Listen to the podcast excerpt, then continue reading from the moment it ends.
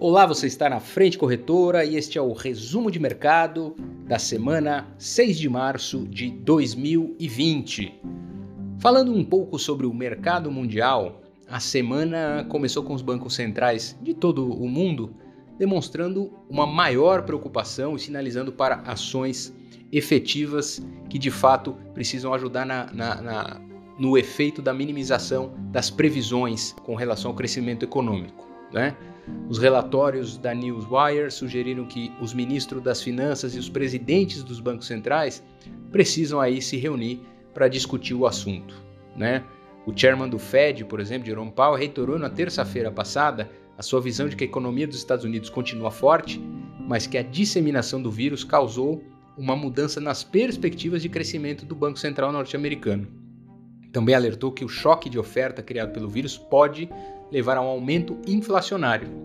A autoridade monetária lá da Índia também sinalizou que poderia reduzir ainda mais as suas taxas de juros para apoiar a economia, levando a rúpia de volta à sua mínima recorde em relação ao dólar. A medida do Fed, que associada a isso também colocou um forte foco no Banco Central Europeu, que tem muito menos espaço do que o Banco Central Americano para flexibilizar sua política monetária.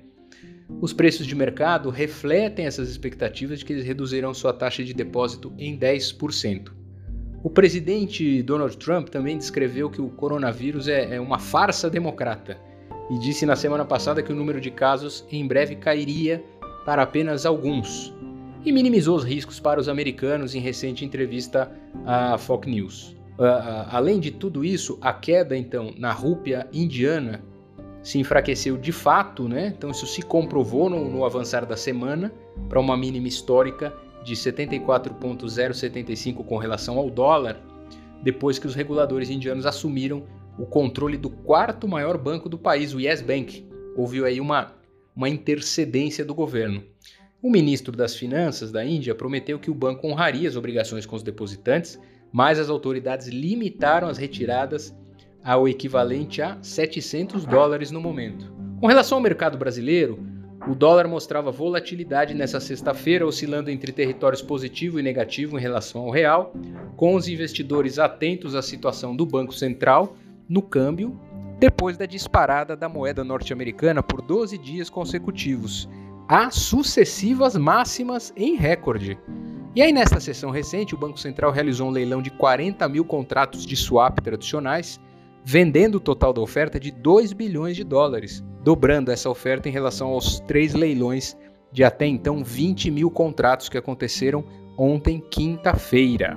A sessão extraordinária veio depois do salto do dólar pela 12ª sessão seguida, e no início da semana, fazendo aí uma recapitulação, aumentaram as apostas no mercado de capitais de que o momento mais crítico da epidemia do Covid-19 havia passado e a bolsa subiu.